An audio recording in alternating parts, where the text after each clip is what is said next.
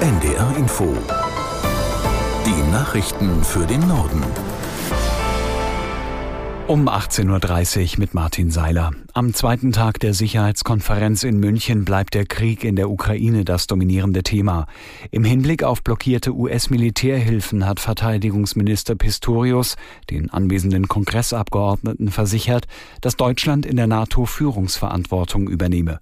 Aus München Helga Schmidt. Das war vorher schon von amerikanischen Diplomaten in Brüssel ausdrücklich befürwortet worden.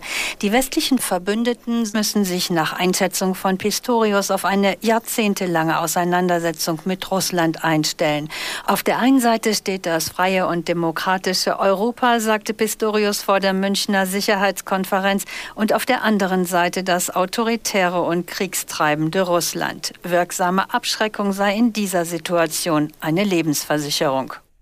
In Russland haben die Behörden mehr als 270 Menschen festgenommen, die an Trauerkundgebungen für den verstorbenen Kreml-Kritiker Nawalny teilgenommen haben.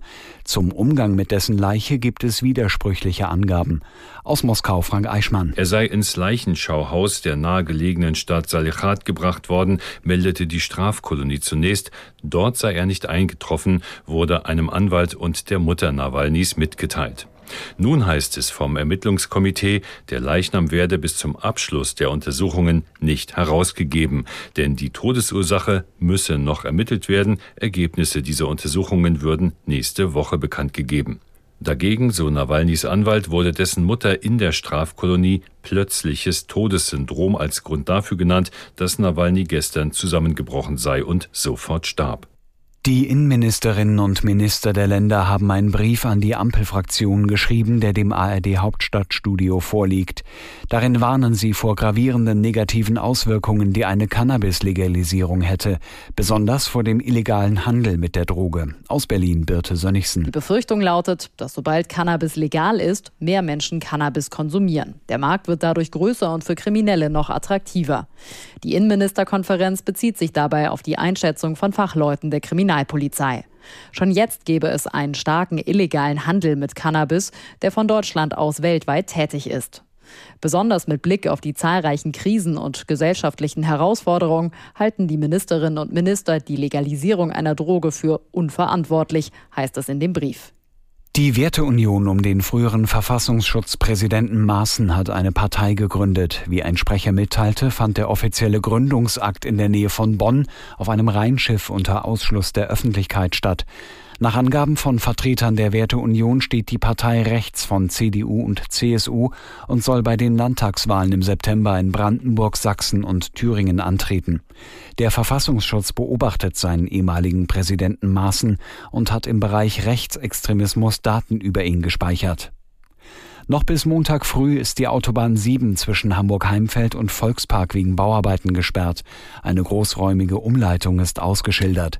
Aus Hamburg Anna Rüther. Gespenstische Ruhe auf der A7. Nur die Montagegeräusche vom Brückeneinhub sind zu hören. Insgesamt sind es 55 Stunden, die die A7 zwischen Heimfeld und Volkspark für den Autoverkehr gesperrt ist.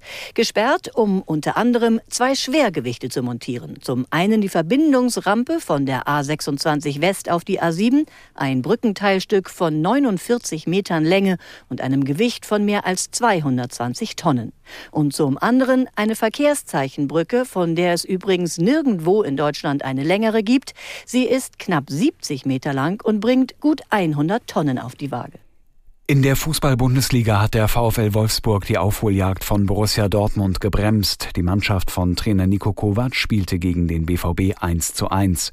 Die weiteren Ergebnisse Heidenheim-Leverkusen 1 zu 2, Hoffenheim-Union Berlin 0 zu 1, Mainz-Augsburg 1 zu 0 und Darmstadt-Stuttgart 1 zu 2.